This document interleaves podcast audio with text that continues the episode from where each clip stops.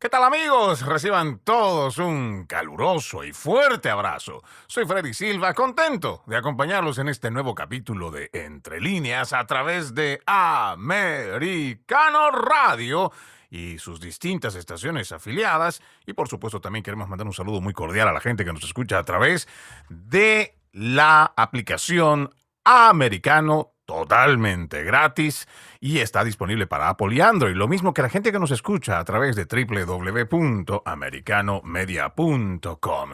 El día de hoy estamos viviendo otro día oscuro para la historia de Estados Unidos, donde la persecución política contra un expresidente y el principal candidato de oposición no cesa y pone en evidencia cómo algunas agencias federales se han convertido en un brazo operativo político de un gobierno de turno, echando por los suelos la credibilidad de las instituciones que en otrora eran muy respetables.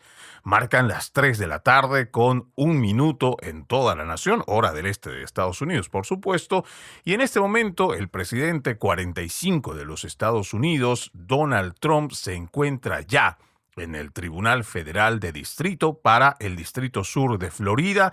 Él salió de su residencia de Maralago cerca de la una de la tarde con 33 minutos, llegando cerca de las dos para ingresar. No se bajó del automóvil. Él estuvo en una tremenda caravana de varios vehículos pasando por unas autopistas allá en Miami hasta llegar al Tribunal Federal de Distrito.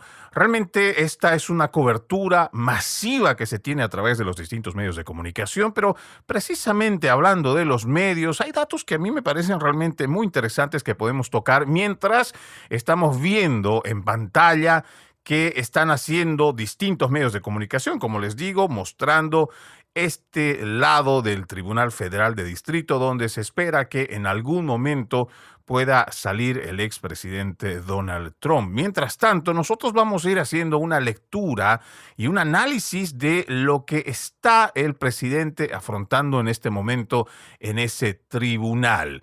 Los cargos son de forma general, por supuesto, los 37 por los cuales se le acusa y de forma general a él le están acusando por retención no autorizada de documentos clasificados, conspiración para obstruir la justicia, retención de registros o documentos, ocultar de forma corrupta un documento o registro, ocultar un documento en una investigación federal, un plan para ocultar declaraciones y manifestaciones y creo que entre otros puntos también existe el término de conspiración dentro de estas 37 acusaciones. Solo haciendo una pausa en cuanto a estos cargos, déjenme decirles que a través de las pantallas tanto de la prensa progresista en inglés y en español hemos visto una gran cantidad de personas que están con sus carteles en apoyo al presidente 45 de los Estados Unidos, y no como en algún momento yo estaba monitoreando a los canales en español que decía una, y ojo,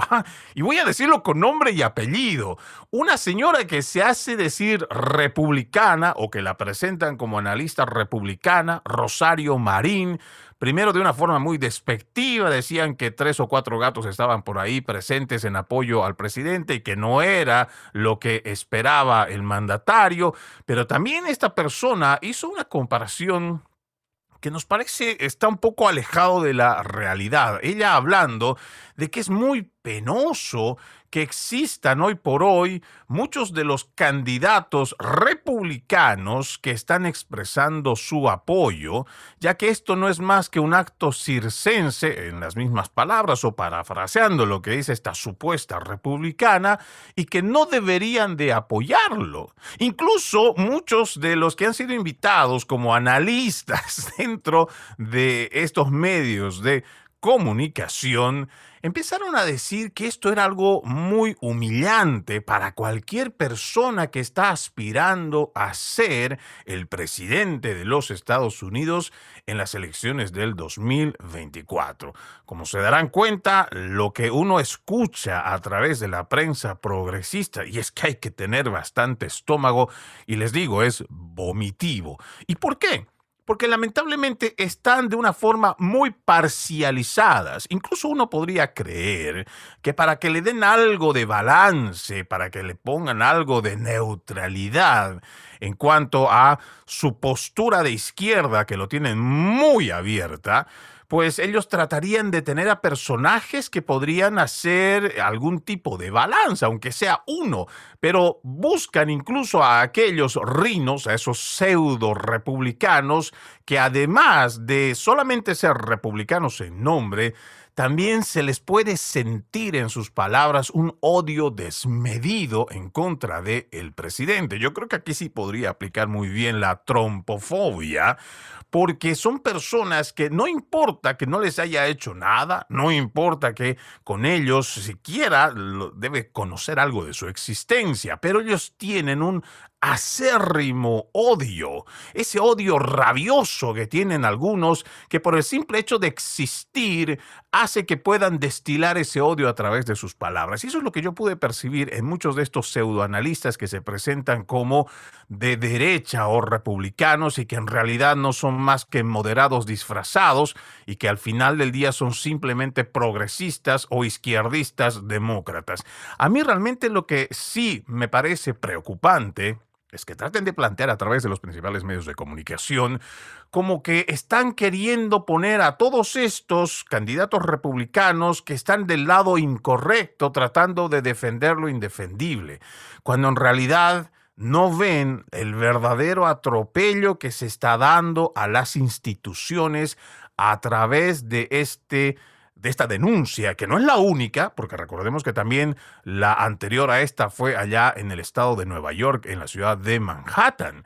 Pero ¿cómo es que nosotros no somos capaces de ver que se está utilizando, se está instrumentalizando las agencias federales para poder llevar adelante persecuciones políticas. Porque yo creo que esta frase que utilizan a través de estos principales medios de comunicación, en español sobre todo, al querer decir que no, no, no, no, ustedes están equivocados y exageran demasiado, aquí de ninguna manera podríamos siquiera pensar que se trata de una persecución política. Es más, el término política en medio de esto está de más. Mentira. Primero, vamos a ir poniendo las cosas en su debido lugar. Claro que es una persecución política. No podemos descartar a esta altura de que se trata de el principal opositor a quien también públicamente, y estoy hablando de Joe Biden, ha anunciado que va a correr por una reelección. Y su opositor en este caso es Donald Trump, quien además a través de las principales encuestas, y ojo, no importa que usted lea la encuesta el día de ayer, no importa que la encuesta la haya leído el mes de enero o que la haya leído el año pasado, sigue siendo Donald Trump el favorito en esta elección. Bueno, para las elecciones primarias y por supuesto en el sondeo es uno de los más importantes. Entonces no podríamos nosotros descartar esta palabra de persecución política, porque se trata de un político que es el principal opositor. Así que cuando ustedes amigos oyentes, escuchen a estos izquierdistas hablar de que están utilizando malas palabras y quieren manipular al pueblo diciendo que se trata de una persecución política porque no lo es. Mentira.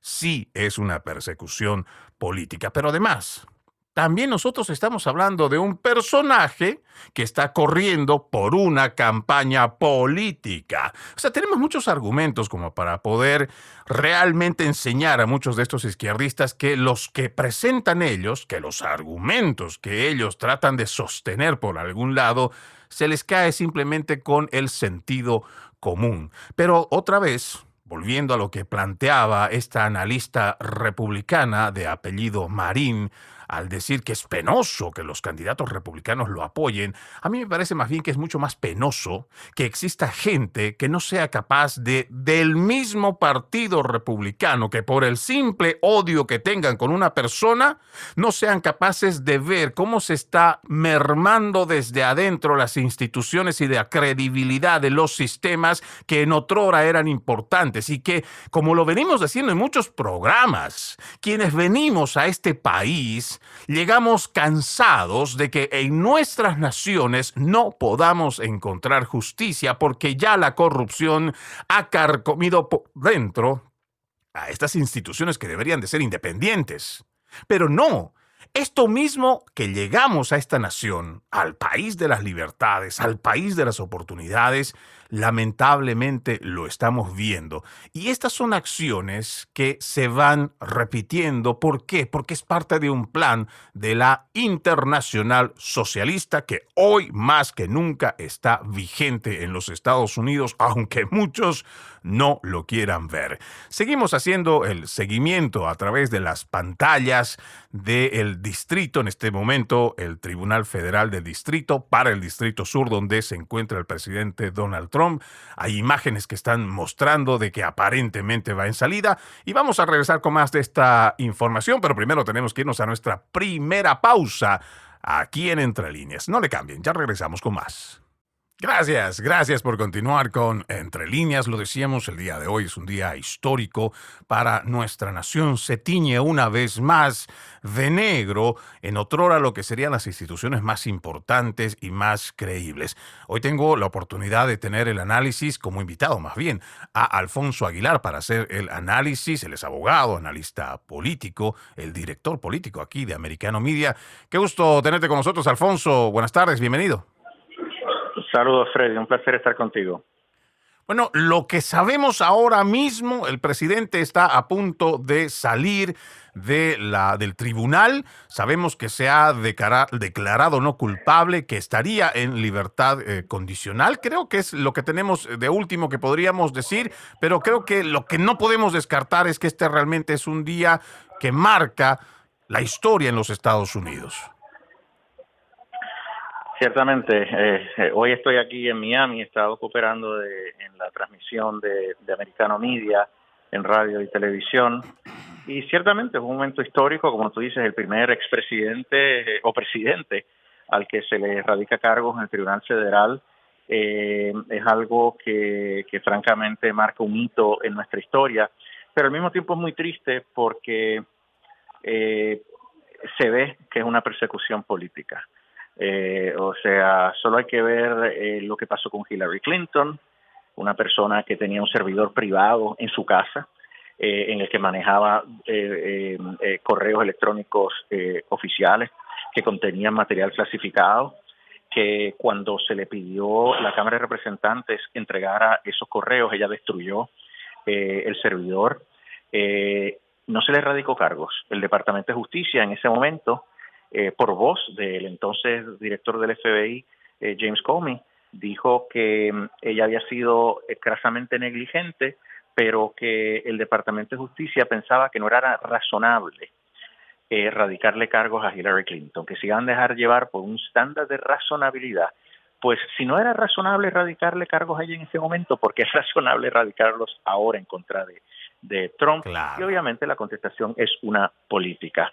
Trump representa un reto a toda la casta política en Washington y, pues eh, eh, eh, han, han, decidido radicar cargos. Debo decir, sin embargo, que aunque eso molesta a mucha gente y lo vemos en la gente que una manifestación masiva al frente del Tribunal Federal y, yo creo que solo he visto una persona manifestándose en contra de Donald Trump. Pero aquí hay republicanos, pero también demócratas independientes que ven, que ven eh, la, doble vara, ven el doble estándar, ven la injusticia. Pero debo decir que al final en el tribunal, por selectiva que sea este, este procesamiento eh, criminal, eso no es una defensa. El presidente va a tener que rebatir las alegaciones y son alegaciones serias y son alegaciones que también están fundamentadas en evidencia. Ellos han sometido evidencia basada en grabaciones de audio del presidente, comunicaciones de texto del presidente eh, con sus ayudantes o entre sus ayudantes y memoriales eh, eh, de sus abogados que, que, parecen mostrar actividad criminal. ¿Cuál es la actividad criminal? Pues la retención de documentos de importancia para la defensa, el ocultar material durante una investigación federal y conspirar para obstaculizar esa investigación federal y mentir a las autoridades federales, a un gran jurado. Y, para todo ello hay evidencia contundente. O sea que aquí la defensa va a tener que hacer su trabajo, pero ya han hecho el plino, el reclamo de inocencia eh, y, vamos a ver qué es lo que sucede. Pero esto es algo serio. Eh, aquí quieren tumbar a Trump claramente, e incluso si es posible hasta llevarlo a prisión.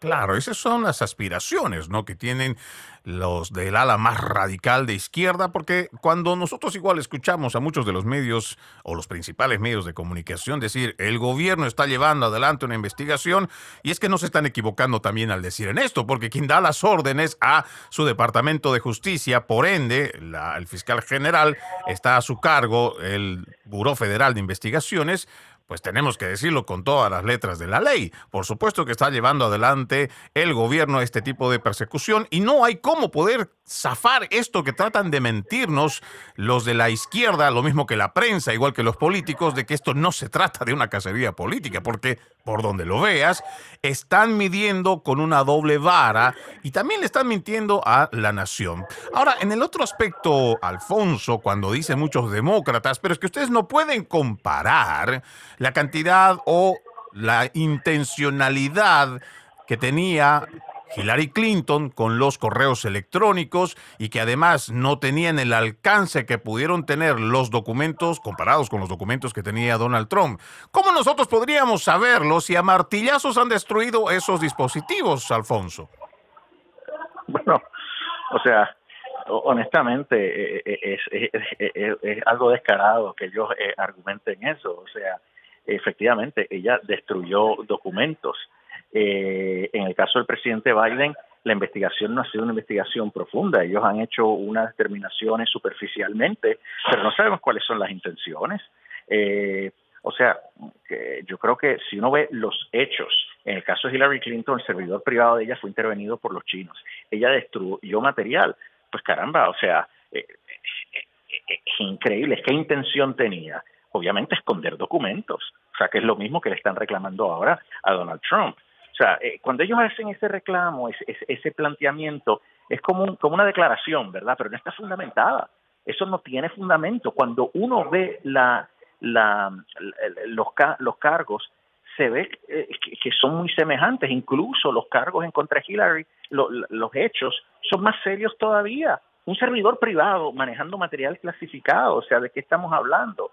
Claro, y aquí, por ejemplo, había que hacer la salvedad, Alfonso. Nadie fue a la casa de Hillary Clinton. No, y además yo pienso que aquí habría que hacer la salvedad de que habían dos puestos públicos que tienen diferente rango. Una secretaria de Estado no tiene la potestad de desclasificar, por ejemplo, un documento desclasificado, algo que sí tenía en su poder el presidente Donald Trump.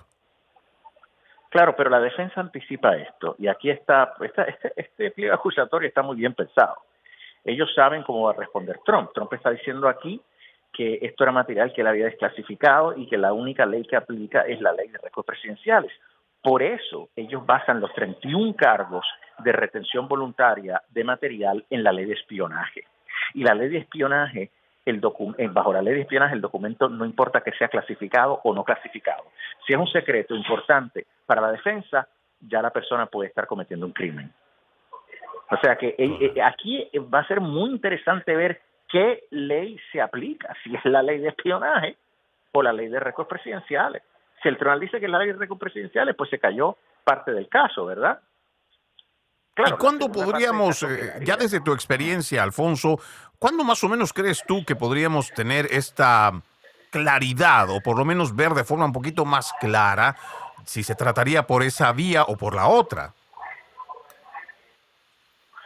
Eh, bueno, honestamente no sé, o sea, eh, eh, mi, experiencia legal en este tipo de casos es, muy limitada, ¿verdad? no sé. yo me imagino, me pregunto si la defensa radicaría una moción de desestimación diciendo que aquí no aplica la ley de espionaje. eso pudiera tomar algunos meses. Vamos a ver cómo la juez decide sobre eso. En, en teoría, el parte del caso pudiera caerse. Pero aún si esa parte del caso se cae, digamos que eso sea posible, eh, quedarían los cargos de, esa falta de cooperación. O sea, si el gobierno federal te está pidiendo, si estás bajo una investigación de un gran jurado y te pide información, tú no la puedes ocultar. Entonces, por eso aún queda un caso. Eh, aún si él pudiera tener esos documentos, eh, la pregunta es, ¿cooperó? ¿Escondió? Y, eso es lo que no está claro. Claro, Trump pudiera argumentar esos documentos yo los podía tener, por lo tanto no, no tenía obligación de darlos al gobierno federal, pero si el gobierno federal te los está pidiendo, no sé, ahí hay posibilidad de que, de, que todavía el presidente pueda ser encontrado culpable. Por eso el, secretario de Justicia, Bill Barr, el, el, domingo en un programa de análisis noticioso dijo que aún si encontraban a Trump culpable por mitad de los cargos, eh, eh, estaría frito. O sea que este es un caso serio. No, no basta atender el tema de, de los documentos, sino ellos tienen que rebatir toda esta narrativa de que hay un plan, un esquema para tratar de esconder documentos. Totalmente de acuerdo y seguramente nosotros también tendríamos que recopilar los, las declaraciones que hizo Donald Trump precisamente días después de que se dio la redada en agosto del 2022, donde él claramente decía que sus abogados se habían reunido con la gente de Nara, que se habían reunido con agentes federales. O sea que no entiendo cómo también funciona este tema de la cooperación. En este momento, Alfonso, estamos viendo las imágenes, tal parece que ya algunas motocicletas han salido aparentemente, según las imágenes que vamos viendo, y también se está mostrando que del garaje del cual, o más bien en el que entró la caravana, toda la comitiva del presidente Donald Trump estaría a punto de salir. Al regresar, ¿qué te parece, Alfonso, si vamos ahondando en esto que, que te decía, que las declaraciones del presidente Trump nos iban diciendo de que él ha estado cooperando con agentes federales que han tenido reuniones previas. Entonces, también hay parte de lo que vendría a ser este relato o cómo es que estaría planteado dentro de estas 37 acusaciones. Vamos a irnos a la pausa, amigos de Entre Líneas. Ya regresamos. Hoy tenemos una cobertura especial en, este, en esta acusación de esos 37 cargos que le imponen a el presidente 45 de los Estados Unidos, Donald Trump. Vamos a la pausa, ya regresamos con más. Gracias, gracias por continuar con Entre líneas a través de Americano Radio.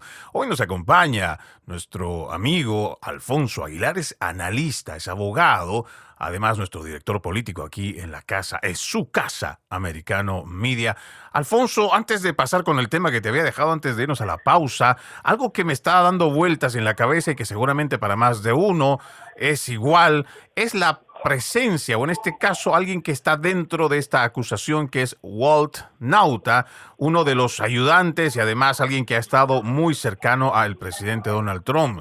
Dentro de lo que es las acusaciones que él también tiene, algo que me hace ruido en la mente, Alfonso, es si a él lo declaran culpable de algunos de los cargos que se le han presentado, ¿esto también impactaría al presidente Donald Trump? Eh, sí, definitivamente, porque la, la acción de la conducta de Nauta, según el pliego acusatorio, eh, es eh, va unida a, la de Donald Trump. Nauta había sido un, lo que llaman un vale en la Casa Blanca, era miembro de la Marina. Al salir de la Casa Blanca, Donald Trump lo contrata para que sea su ayudante personal, su bodyman, que llaman, ¿no? y básicamente, según el pliego acusatorio, Nauta es la persona operativa, la persona a quien Donald Trump le da instrucciones para mover documentos, para tratar de ocultar documentos e incluso hace eh, declaraciones falsas al FBI en su momento. Entonces, realmente su conducta está muy relacionada a Trump porque estaba recibiendo instrucciones de Trump. Eh, curiosamente, hoy llegaron juntos al tribunal Nauta con, eh, con Trump en, el mismo vehículo. por lo tanto, yo creo que, los dos eh, eh, eh, tendrían el mismo destino, el mismo resultado. Em, debo decir que a, Nauta le han radicado seis cargos. Los, los son a Trump le, le, radicaron 37 cargos, 31 de ellos por los documentos que retuvo. Obviamente esos cargos no se los radicaron a Nauta, porque él no es el que retiene los documentos, es Trump eh, pero Nauta sí le radican cargos por conspiración eh, eh, para obstruir la justicia, eh, retener documentos, ocultar documentos y hacer declaraciones falsas. él no puede obviamente alegar que sencillamente va a estar siguiendo instrucciones de su jefe, ¿verdad? sea una persona adulta, uno no puede sencillamente hacer algo que sea ilegal, aun si es el jefe de uno que se lo está pidiendo. Pero vuelvo a decir, estas son... O incluso en desconocimiento, ¿no? Claro, pero estas solo son alegaciones, eh, basado en evidencia, en evidencia concreta. Pero aquí la defensa tiene que demostrar que esa evidencia está sacada fuera de contexto, que es parcial o que hay evidencia adicional que demuestra que la narrativa que se crea en este pliego acusatorio pues no refleja la realidad. El pliego acusatorio está escrito como, como una novela, es lo que llaman en inglés un narrative indictment. Es toda una narrativa, una novelita. Ellos tienen que eh, desarrollar su propia novela basada en evidencia que pueda rebatir estas alegaciones. Ok.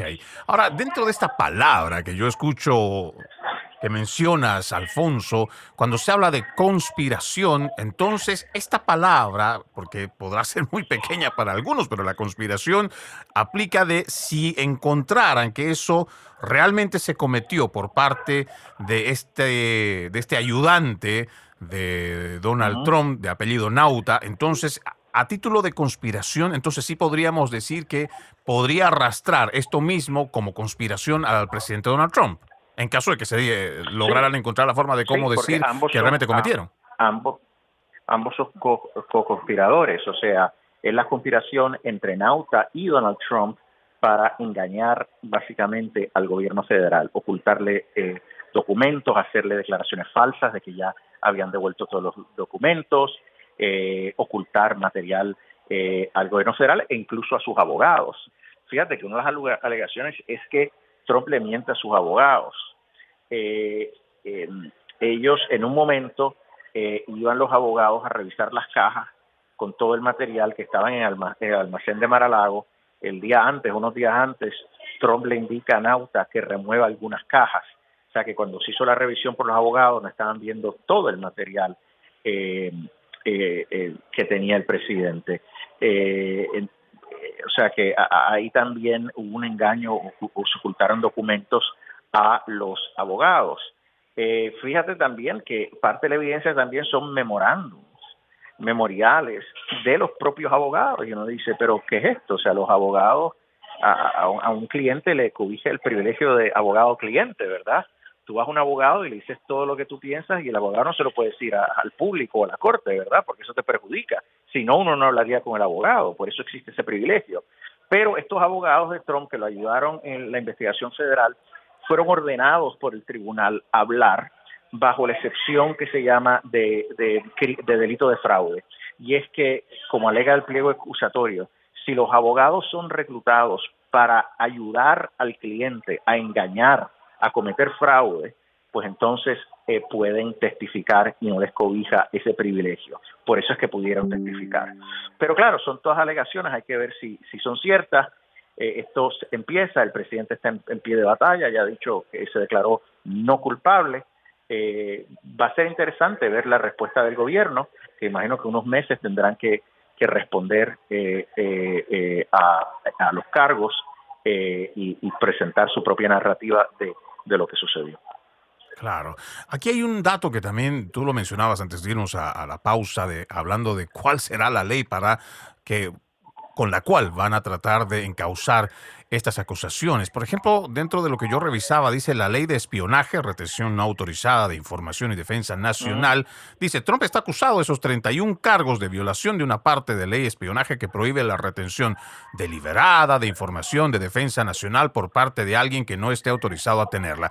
Digamos que esto se cumple dentro de lo que es la acusación, pero yo cuando me hago muchas preguntas, Alfonso, digo, y dentro de lo que es la defensa nacional, ya yendo a los hechos, porque yo me imagino que tendrá que haber algún dolo, algún daño, el, hecho de que tú hayas tenido esa información, ¿cómo se comprueba eso a través de un proceso de que realmente el, eh, tenerlo?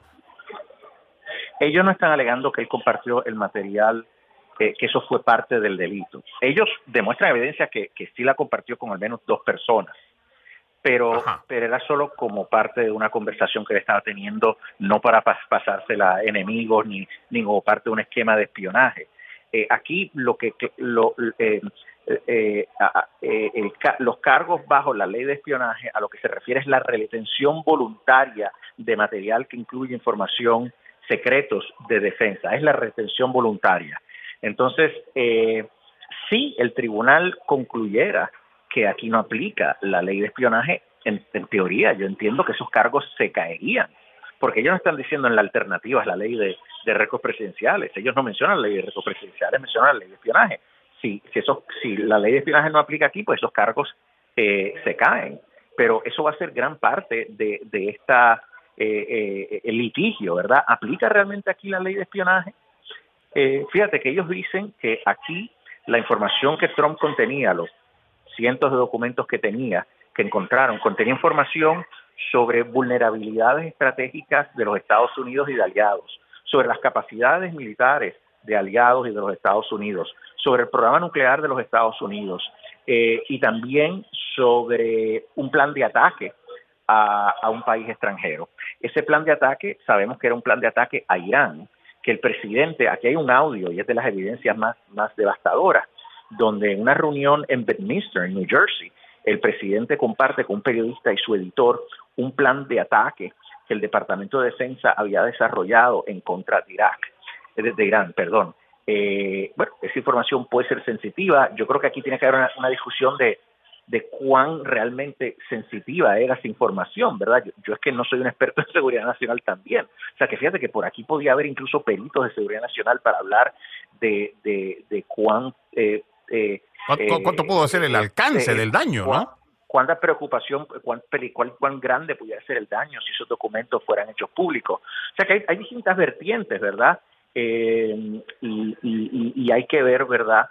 este, eh, cómo decidiría, eh, eh, hay algunos puntos que decidiría el juez y obviamente otros puntos que tiene que, que eventualmente decidir el jurado.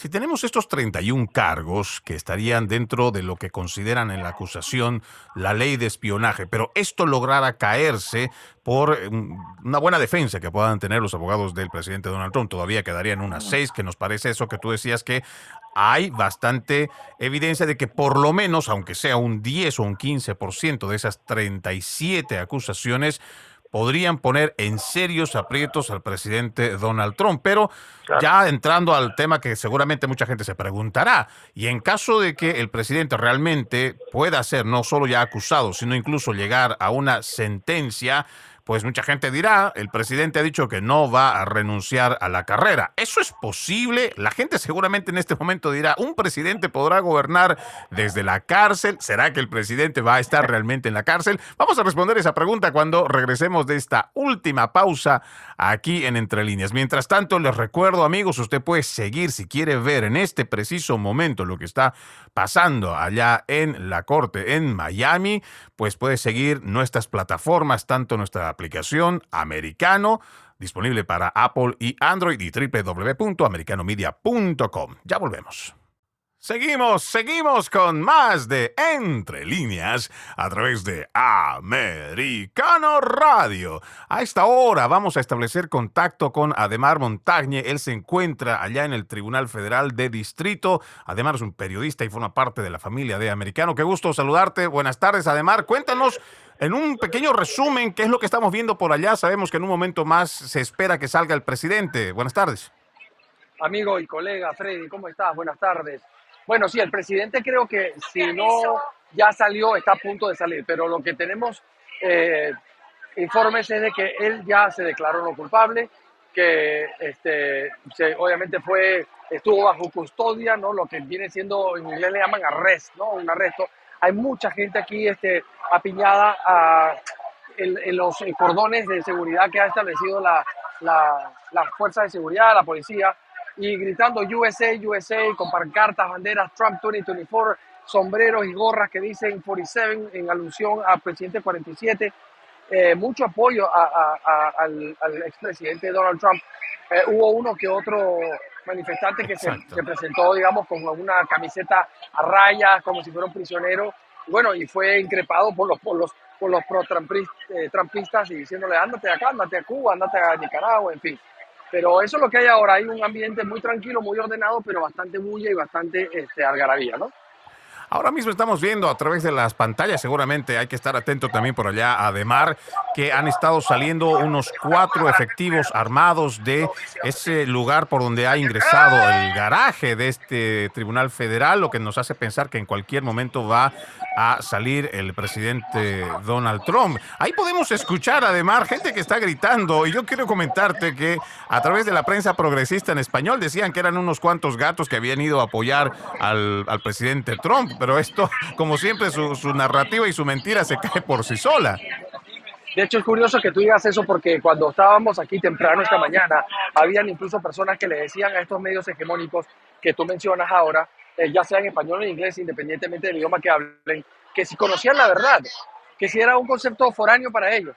Y entonces eso es lo que básicamente estaban eh, tratando de convencer, pero no, la, algarabía de la gente y la confianza que tienen que Trump va a salir de eso, esto es increíble. La verdad es que el apoyo de los, eh, de los republicanos o de los trumpistas, como quieran llamarlo, que han venido, es increíble. Yo, o sea, yo imaginaba que iba a haber, sí, manifestaciones, ¿no? Un par, de personas o unas cuantas máximo 30, 50 personas, entonces cientos de cientos de personas que han estado yendo y viniendo, entrando y saliendo, incluso dentro de todos los medios de comunicación que estamos aquí apostados, ¿no? este, metiéndose entre nosotros por los cables, los trípodes, las cámaras, los micrófonos, así que un poco de, yo le decía a Lucía cuando estaba en vivo con ella en la televisión, en, Americano TV, que, que, en cualquier momento te tumban, ¿no? porque en verdad estás tratando tú de hacer un trabajo y compartir con muchas personas y bueno, eso es lo que, es lo que está pasando. Y nos imaginamos todo ese despliegue, todo ese esfuerzo que van realizando con todo el equipo de americano. Te quedo realmente muy agradecido. De veras es bueno tener desde el lugar de los hechos, el reporte, tener esos ojos que nos puedan mostrar lo que está sucediendo en este momento en el Tribunal Federal de Distrito. Muchas gracias, Ademar. Gracias a ti, Freddy. Bueno, vamos a volver contigo, Alfonso, y decíamos, ¿es posible que se pueda gobernar desde la cárcel si es que ese deseo obsceno que podríamos nosotros mencionar en algún momento se pudiera, se pudiera dar? Esta es una pregunta que seguramente más de uno se está realizando. No sé si es que todavía lo tenemos a nuestro invitado Alfonso Aguilar con nosotros para que nos pueda hablar un poco de esto. Le vamos recordando, estamos haciendo el seguimiento a través de las pantallas y por supuesto usted también puede sumarse a la transmisión de Americano Media visitando nuestro portal www.americanomedia.com, lo mismo que descargando nuestra aplicación americano. Ya lo saben, es totalmente gratis. Está disponible para Apple y Android. En este momento estamos viendo cómo están enfocando, en, a través de otros medios de comunicación, también están enfocando a las patrullas de la policía. De igual forma, están enfocando a un nutrido grupo de personas que están con las banderas de los Estados Unidos de Norteamérica y en la otra mano portando banderas que también muestran su apoyo a el presidente Donald Trump. Realmente son variadas las edades, por lo menos lo que yo puedo ver a través de la televisión en este momento, y también la participación que han mostrado muchas personas que han llegado no solo desde otras partes del estado de la Florida, que seguramente se tomaron algunas horas para llegar hasta allá, el distrito sur del estado del Sol, y mostrar su apoyo. Hay gente que ha llegado desde Nueva York a expresar su apoyo a el mandatario y por supuesto, como muchas personas, y me incluyo entre ellas, mostrar esa indignación por lo que está pasando en nuestro país. Jamás en la historia se había visto cómo un gobierno puede utilizar a las agencias federales y lo decimos de esta forma, ¿por qué? Porque el Departamento de Justicia le responde al gobierno de turno.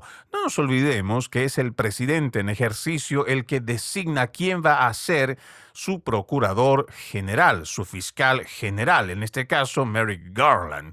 Esa persona es el que está a cargo del Departamento de Justicia y debajo de él, quienes serían sus subordinados, serían las agencias como el FBI. Entonces, nosotros no podríamos descartar esa posibilidad y, por supuesto, nosotros creemos de forma muy indignante que esto no debe ocurrir, y menos en los Estados Unidos. ¿Me confirman si es que Alfonso Aguilar ya está nuevamente con nosotros? Para que podamos lanzar esta pregunta. Lamentablemente no va a poder continuar a acompañarnos, pero seguramente muchos querrán saber dentro de lo que significa el hecho de que Donald Trump, si fuera, o además de haber recibido las acusaciones, y él encontrara una sentencia en medio de estas 37 acusaciones federales, si él tendría que pasar tiempo en la cárcel, él podría postularse continuar en la carrera por la presidencia, pues no existe dentro de la Constitución algo que indique que él no pueda hacerlo. Existen mucho tipo de conjeturas, muchos han incluso hablado o lo hemos escuchado de expertos decir que es posible que una vez que si gana la presidencia, él mismo puede indultarse y él puede salir. En este momento estamos viendo cómo está saliendo en este momento una cantidad enorme de policías en motocicletas, lo que también nos va indicando de que en este momento sería el que estaría ya saliendo desde el Tribunal Federal de Distrito, la caravana que acompaña al presidente Donald Trump. Tenemos muchas, pero muchas personas, igual que distintos medios de comunicación de distintas partes del mundo que están haciendo la cobertura y que, como nos contaba Ademar, Montagne, hay personas que han estado desde muchos días antes y que hoy es una gran cantidad de medios de comunicación que están apostados precisamente a los alrededores del Tribunal Federal de Distrito. Lo decía también nuestro compañero que el presidente se ha declarado no culpable de por lo menos la mayoría de los cargos, o todavía no tenemos de forma exacta si es que se ha declarado no culpable de todos. Pero él está acusado, como lo dijimos al principio, de retención no autorizada de documentos clasificados, conspiración para obstruir la justicia, retención de registros o documentos, ocultar de forma corrupta un documento registro, ocultar un documento en una investigación federal, plan para ocultar declaraciones y manifestaciones falsas. Todo esto seguramente el equipo legal del mandatario del presidente Donald Trump tendrá los siguientes semanas, los siguientes meses, tendrá que responder a cada una de estas acusaciones. Mientras tanto, por supuesto, todo el equipo de Americano Radio, Americano Media, estará dándole una cobertura y estaremos haciendo un seguimiento muy importante. Me detengo en este momento solamente para decirles, antes de que ya nos vayamos nosotros despidiendo del programa, que en este preciso momento se está viendo salir. Hay dos automóviles negros que están saliendo del garaje del Tribunal Federal de Distrito, lo que nos indica que en este preciso momento y justo antes de que vayamos a culminar este programa de Entre Líneas, ya estaría saliendo el presidente 45 de los Estados Unidos de Norteamérica después de haber recibido la lectura de estas 37 acusaciones federales. En este preciso momento usted también puede sumarse a la programación de Americano TV y continuar, por supuesto, con la programación de Americano Radio para seguir bien informado. Les agradezco muchísimo que me hayan acompañado en esta edición de Entre líneas. Soy Freddy Silva. Nuevamente los invito a que continúen con este programa especial que tenemos en la cobertura de las acusaciones del presidente Donald Trump. Buenas tardes. Permiso.